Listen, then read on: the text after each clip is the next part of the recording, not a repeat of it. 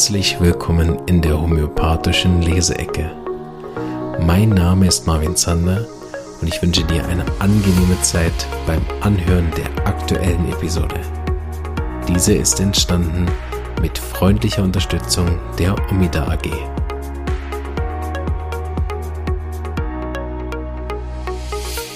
So, hallo und herzlich willkommen zur Folge 17 Leseecke.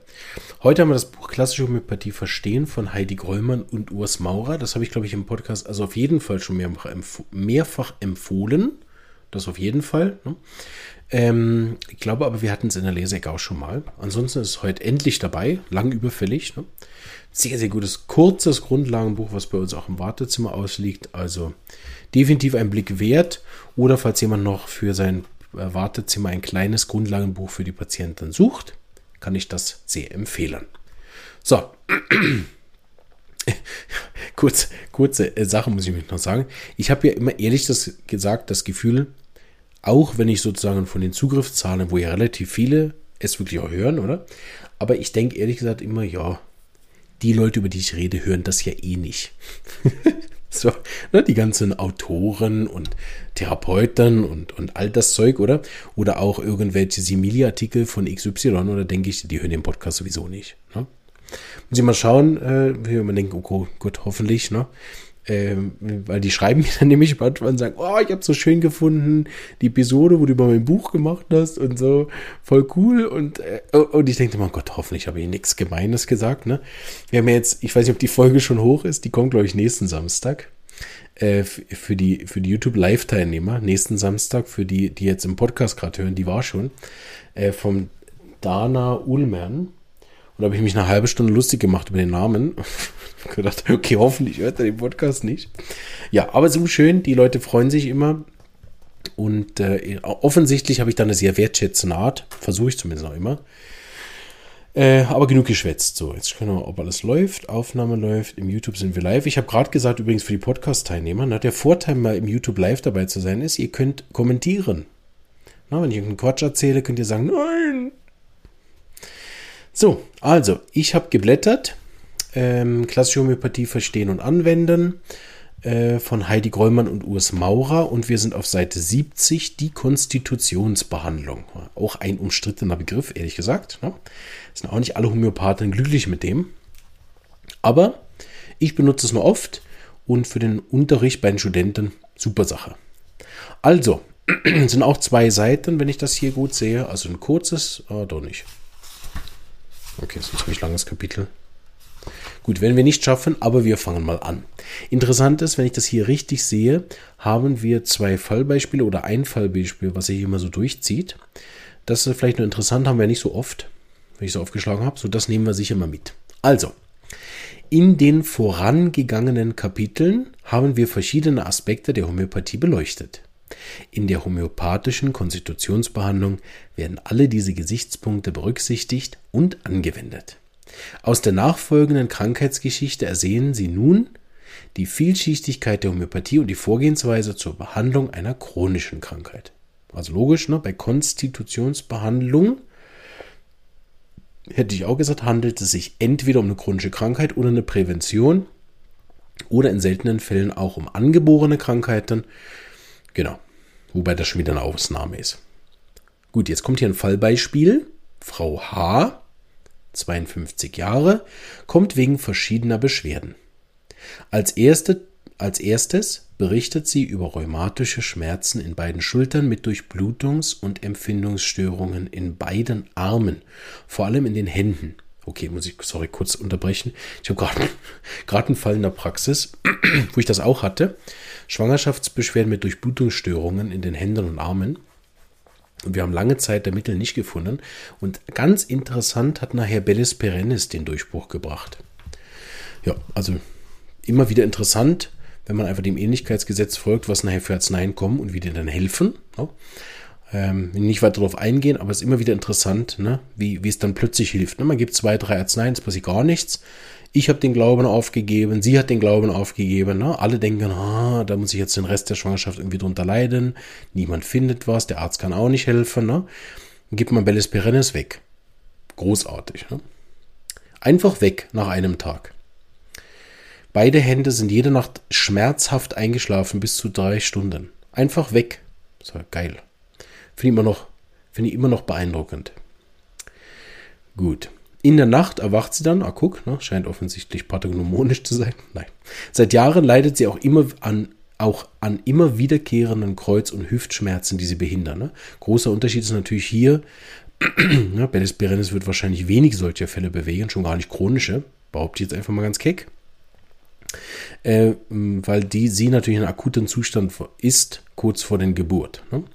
Und hier haben wir natürlich eine chronische Durchblutungsstörung. Also nicht, dass irgendjemand, der den Podcast hört, meint, ah super, ich probiere auch mal selber Bellis. Ne? Es muss passen. Ne? Also, Jetzt habe ich euch schön rausgebracht. Ne? Also, sie hat rheumatische Schmerzen, beide Schultern, Durchblutungs- und Empfindungsstörungen in beiden Armen, vor allem in den Händen. In der Nacht erwacht sie. Seit Jahren leidet sie an wiederkehrenden Kreuz- und Hüftschmerzen, die sie behindern. Die Schulterschmerzen, an denen sie seit ihrem 37. Altersjahr leidet, haben sich in den letzten fünf Monaten derart verstärkt, dass sie vom Rheumatologen einige Kortisonspritze und starke Antirheumatika verabreicht bekam. Absatz Ende. So viel zum ersten Spontanbericht der Patientin. Wie bereits beschrieben, reichen diese Symptome nicht aus, um ein homöopathisches Mittel zu verschreiben. Der Patient muss in seiner Gesamtheit erfasst werden, damit das korrekte Mittel gefunden werden kann. Es geht weiter mit dem Fallbericht. Auf die Frage, ob sie noch andere Beschwerden habe, erzählte sie, dass sie seit ihrem 20. Lebensjahr immer wieder heftige Blasenentzündungen habe und über Jahre jeden Winter Nebenhöhlenentzündungen behandeln lassen musste. In den letzten Jahren habe sie stark an Gewicht zugenommen und leide sehr darunter. Ne? Die erfahrenen Zuhörer hören hier schon eine Reise einer Krankheit. Ne? Das heißt, während eine miasmatische Reaktionsmusterbelastung ne? Und wer sich damit gut auskennt, versteht, dass Schulter mit Durchblutungsstörungen, nächtliche Schmerzen, immer wiederkehrende Kreuz- und Hüftschmerzen zusammenhängen mit Blase, Nebenhöhlen und äh, was war das dritte? Gewichtszunahme. Ne? Das sind die, ist dieselbe Krankheit. Das ist das, was oft sehr, sehr schwierig ist zu verstehen. Auch für Studenten und Therapeuten. Ne? Das ist dieselbe Krankheit, die sich an verschiedenen Orten zeigt. Ne? Aber das sind nicht verschiedene Krankheiten. Jetzt kommt wieder ein neuer Absatz. Soweit die Patientin zu ihren der, ah, soweit die Patientin zu ihren derzeitigen körperlichen Beschwerden. Für die Nomenklatur haben wir jetzt den Spontanbericht gehabt und jetzt einen Teil der sogenannten Patientenanamnese, PA. Ne? Die Homöopathie versteht den Menschen als eine Einheit von Körper, Seele und Geist. Eine Trennung dieser Ganzheit ist unmöglich. Um das korrekte homöopathische Mittel bestimmen zu können, spielt der Charakter und Gemütszustand des Patienten eine sehr wichtige Rolle. Fall beschreib. Sie beschreibt sich als sehr pflichtbewusste Frau. Sie habe immer nur für die anderen geschaut, sei nur für ihre beiden nun erwachsenen Kinder und ihren Ehemann da gewesen. Habe oft Schuldgefühle. okay, jetzt könnt ihr wahrscheinlich nicht wissen, warum ich jetzt lache. Aber ich bin ja hier im YouTube Live und habe als Aufwärmung eine halbe Stunde über Schuldgefühle geredet. Wer das also noch nicht gehört hat, kann da mal reinhören. Und könne nicht Nein sagen. Sie kann sich nicht verzeihen, ja, zweite Thema, was ich in der Einleitung angesprochen habe, dass sie mit 36 Jahren eine Abtreibung gemacht hat. Also wir erinnern, ne? Ähm, die Schulterschmerzen haben mit 37 angefangen und mit 36 hat sie eine Abtreibung gemacht. Heute noch wird sie von ihrer pflegebedürftigen Mutter unter Druck gesetzt. Sie spricht sogar von einem Psychoterror, gegen den sie sich nicht wehren kann. Auf ihre Kindheit angesprochen, beginnt sie zu weinen und erzählt, dass sie ein unerwünschtes Kind gewesen sei und alles getan habe, um ihren Eltern nicht zur Last zu fallen und geliebt zu werden. Und da werden sich auch jetzt inzwischen bei einigen schon die ersten Arzneimittelideen einschleichen, bin ich ziemlich sicher. Ne? Wenn man das sieht, psychotische Reise und das Thema, ähm, werden wahrscheinlich schon die ein oder anderen Arzneien in den DD sein. Ne? Soll heute aber nicht unser Thema sein. Weiter ergibt der von der Patientin tabellarisch ausgefüllte Fragebogen folgende Krankheitsgeschichte. Jetzt kommt hier eine relativ lange Liste, was sie alles hatte. Ich würde das mal überspringen, einfach weil Podcast und Listen vorlesen auch nicht so wichtig ist. Ähm, genau. Sie hat auf jeden Fall einen Haufen, ne, da die Liste lang ist, kann man sagen, einen Haufen Probleme. Ich springe. Die Krankheiten wurden jeweils mit den entsprechenden, also die Krankheiten aus der Liste, die wir übersprungen haben, mit entsprechenden schulmedizinischen Medikamenten behandelt. Es stellt sich nun die Frage, aus welchem Grund die rheumatischen Beschwerden im Alter von 37 Jahren begannen. Die Abtreibung mit 36 schwächte Lebenskraft aufgrund der starken psychischen und physischen Belastung.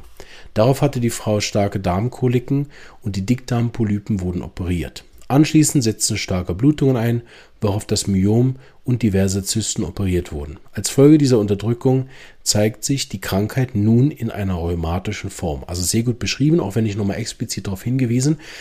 Die ganze Liste ne, ist ein und dieselbe Krankheit in verschiedenen Formen und immer wenn ich davon Zeichen dieser Krankheit hinwegnehme, ne, zeigen sie sich halt woanders. Ne? Also auch psychische Krankheiten, die unterdrückt werden, zeigen sich dann am Körper. Körperliche Sachen, die operiert werden, zeigen sich in der Psyche oder in anderen Körperbereichen. Aber es handelt sich immer um dieselbe Krankheit. Deshalb braucht es auch in der Regel nur ein Mittel und nicht fünf. Also gleichzeitig. Ne? Es kann sein mit, mit der Zeit, dass es mehrere Mittel braucht, aber aufs Mal braucht es immer nur eine. Ne? Weiter unterdrückend wirkten die Operationen der Warzen mit 50 Jahren und die nachfolgenden hormonellen Behandlungen äh, die nachfolgenden hormonbehandelten starken Blutungen. Darauf stellte sich die Menopause ein, wofür sie wiederum ein anderes Hormonpräparat erhielt. Ne? Äh, Hahnemann würde dem auch nennen, inzwischen sie hat eine Kunstkrankheit. Ne? Sie hat so viele Medikamente, Unterdrückungen, Behandlungen. Ne? Das kann auch sein, auch Fälle, die seit, seit 20, 30 Jahren homöopathische Mittel ohne Erfolg kriegen, können genauso krank sein, irgendwann. Darauf stellte sich die Menopause ein, wofür sie ein anderes Hormonpräparat erhielt. Anschließend verstärken sich die rheumatischen Beschwerden dramatisch. Ne? Also die Krankheit wird wieder woanders hingeschoben. Hier sieht man deutlich, dass durch die Entfernung der Warzen der Organismus ein neues Ventil suchte in Form der starken Blutung. Die, die hormonelle Behandlung stoppte die Blutung und das Krankheitsgeschehen verlagerte sich auf eine tiefere Ebene. Hier wird verwiesen aufs Kapitel Unterdrückung auf Seite 60. Dem Fragebogen entnehmen wir folgende Familienanamnese. Auch wieder eine Liste an Symptomen, die ich überspringen werde, weil so schaffen wir nämlich das ganze Kapitel. Aus der Familienanamnese sehen wir deutlich die starke psychotische Belastung. Ne? Das ist ein Fachbegriff für den Miasmen, die den Podcast kennen, wissen, was das ist. Ne? Die Erkrankungen der Patienten werden ebenfalls dem psychotischen Miasma zugeordnet. Zum besseren Verständnis verweisen wir auf das Kapitel Seite 37, die miasmatische Belastung. Nach eingehendem Studium und Auswertung all dieser Angaben verschreibt der Homöopath das Konstitutionsmittel, wobei man hier sagen muss, dass das jetzt nicht alle Angaben sind, auf dessen man verschreibt, oder? Also wer aufgrund so weniger Symptomen äh, verschreiben kann, ist schon ziemlich, ziemlich gut. Ne? Das soll wirklich, denke ich, nur ein Ausschnitt sein von dem, weil er auch verhältnismäßig wenige äh, Gemütssymptome, es sind keine allgemeinen Symptome, keine Modalitäten, keine Lokalsymptome gesammelt worden. Also es ist jetzt schon kein Beispiel für einen vollständigen Anamnese, möchte ich nochmal geben. Ne? Aber aufgrund all dieser Angaben verschreibt der Homöopath das Konstitutionsmittel. Die Reaktion und der Heilungsverlauf müssen nun aufmerksam beobachtet werden. Jetzt kommt wieder ein neuer Absatz. In den folgenden Nachkontrollen erzählt uns die Patientin, dass ihre vor zwei Jahren aufgehörten Menstruationsblutschmerzen, sorry, dass ihre vor zwei Jahren aufgehörte Menstruation, ah, wieder sehr stark aufgetreten sei. Das heißt, sie hat wieder Mens bekommen. Ne? Ihre Schulterschmerzen seien verschwunden, dafür habe sich ihre Hüft- und Kreuzschmerzen verstärkt. Klammer auf, ne? Weiß nicht, ob das irgendwo kommt, aber von oben nach unten, ne? Heringsche Heilungsregel. Diese störe sie jedoch weniger als die früheren Schlafstörungen mit Empfindungslosigkeit verbundenen Schulterschmerzen. Weiter berichtet sie, dass sie am Anfang viel geweint habe und alte Sachen wieder hochgekommen seien. Dies habe sie erleichtert. Außerdem falle ihrem Mann und ihren Kindern auf, dass sie nicht mehr so pflegeleicht sei. Sie habe auch mehr Kontakt zu anderen Frauen, was ihr sehr viel bringt. Also mit dem Pflegeleicht vielleicht nochmal zu erklären die nette Ausdruck dafür, dass sie sich mehr wehrt, sich weniger gefallen lässt, in Anführungsstrichen, ne, positiv gemeint, egoistischer geworden ist und sich mehr wehrt für sich, ne, sich mehr einsetzt, also weniger pflegeleicht. Ne. Sie hat auch mehr Kontakt zu anderen Frauen, das ist oft, ne, sie hatte so eine Art, ähm, ich bin, gehe in meiner Mutterrolle auf und sehe mich mit niemandem mehr. Ne. Nebenbei bemerkte sie, dass sie leicht an Gewicht abgenommen hatte. Fast zwei Jahre lang hatte sie noch unregelmäßige Monatsblutungen. Die Hüftschmerzen sind viel besser, manchmal spürt sie noch die Gelenke. Die Beschwerden sind erträglicher, Psyche sie viel ausgeglichener und voller Lebensmut. Und das ist ein schönes Beispiel dafür in der Homöopathie, ne, dass es eben nicht darum geht, irgendwelche körperlichen Beschwerden einfach wegzumachen, sondern dass das hier ein Prozess ist. Der ist natürlich unglaublich verkürzt hier dargestellt. Aber es geht ja darum, ne, das mal in einen kleinen, auf drei Seiten zusammengefassten Teil zu zeigen, was das ist. Wir lesen noch fertig. Hier sehen wir sehr deutlich die Reaktion der Lebenskraft auf das homöopathische Mittel. Der Organismus entlastet sich über die starken Blutungen und die Schulterschmerzen verschwinden, sobald der Körper dieses Ventil nicht mehr braucht. Hören die Blutungen von selber wieder auf, was im Alter von 52 Jahren normal war. Oh, sobald der Körper dieses Ventil nicht mehr braucht, hören die Blutungen von selbst wieder auf, was im Alter von 52 Jahren der Fall war. Gemäß der Heringschen Heilungsregeln verlagern sich die Beschwerden von oben nach unten, hier also von den Schultern in die Hüften. Okay, ich kann auch einfach lesen, ne? anstatt das vorauszunehmen. Von Bedeutung ist auch, dass diese Frau psychisch viel stärker geworden ist, ihren Kummer verarbeiten konnte, selbstständiger und offener wurde und sich einen Freundeskreis aufbauen konnte. Und das ist ehrlich gesagt etwas, was vor allen Dingen an der Essay-Homöopathie-Schule und vielleicht auch in vielen anderen, die ich nicht kenne, ein, eins der wichtigsten ist. Weil, also, rheumatische Schmerzen zum Verschwinden zu bringen mit irgendwelchen Medikamenten, ist bei der Frau jetzt schwierig gewesen, aber grundsätzlich ist es nicht so eine Sache, ehrlich gesagt. Ne? Ich habe sehr viele Menschen, die kommen zu mir und sagen, ich hatte mal Rheuma, das ist seit dem Mittel weg. Aber Ziel der, der, Homöopathie, wie wir sie gelernt haben und wie sie praktizieren, ist ein viel höheres als nur das Verschwinden von den Symptomen, ne? sondern das Ziel ist so hoch, dass es eigentlich darum geht, ne, wie man hier sieht, dass es ihr besser geht und sie dadurch eine viel höhere Lebensqualität oder sogar Lebensfreude erlangt. Ne? Und das ist das, was, Homö was äh, Dr. Hughes auch immer gesagt hat und was die Homöopathie so schön macht. Ne? Wir arbeiten nicht für eine Unversehrtheit von Körper. Das ist der Nebeneffekt, ehrlich gesagt. Ne? Der Haupteffekt ist, dass es mir besser geht. Und zwar nicht im Sinne von irgendwelchen Psychopharmaka, dass ich keine Emotionen mehr spüre, ne? oder irgendwelche künstlichen Freudgefühle von irgendwelchen halben Drogen, ne? sondern dass es mir aus meinem Inneren heraus besser geht, weil ich die Themen auch wirklich überarbeitet habe, ne? weil ich den Kummer wirklich losgeworden bin und nicht unterdrückt habe. Im Verlauf der zweijährigen Behandlung hat sich der Zustand der Patientin so weit gebessert, dass sie ein fast beschwerdefreies Leben führen kann. Zu erwähnen ist noch, dass die Patientin unbedingt in Zukunft die Zeichen ihres Körpers bewusst wahrnehmen muss. Ihr Organismus hat gezeigt, dass er sehr empfindlich auf allfällige Unterdrückung reagiert. Genau, das ist nämlich so. Nicht bei jedem ist das so. Sobald wieder Beschwerden auftreten, sollten diese erneut ganzheitlich betrachtet und mit dem entsprechenden homöopathischen Mittel behandelt werden. In diesem Beispiel erhielt die Patientin das gleiche homöopathische Mittel in seltenen Gaben. Oft zeigt sich aber in der Praxis, dass bei chronischen Krankheiten mehrere homöopathische Mittel in längeren zeitlichen Abständen erforderlich sind. In diesem Kapitel haben wir Ihnen einen kleinen Einblick in die Arbeit und die Denkweise der Homöopathen gegeben. Also, wie man sieht, ne, sehr gutes kleines Buch, um vor allen Dingen auch ähm, äh, Patienten wirklich einen kleinen Einblick zu geben in die Homöopathie. Ne? Und wir sind von der Zeit her sehr gut. So äh, sage ich noch zwei, drei Sachen zu diesem Konstitutionssachen ne? oder nur ein Mittel verwenden. Es ist schon so, dass am Schluss, ne, das ist ganz wichtig, ne, dass wir in der Homöopathie nie einem feststehenden Konzept folgen, was nicht abgedeckt ist durch das Ähnlichkeitsgesetz, über was wir letzte Woche geredet haben. Ne? Das Ähnlichkeitsgesetz Heißt, ich verschreibe das Mittel nach dem Ähnlichkeitsprinzip. Und dort ist, wie ich schon öfter mal erklärt habe, auch natürlich immer wichtig zu wissen, wozu ist es ähnlich. Gehen wir nicht wieder darauf ein, hatten wir, glaube ich, gerade erst in irgendeiner Folge. Aber ähm, äh, dieses klassische, äh, diese Konstitutionsthematik, das wirklich richtig nachher zu verstehen.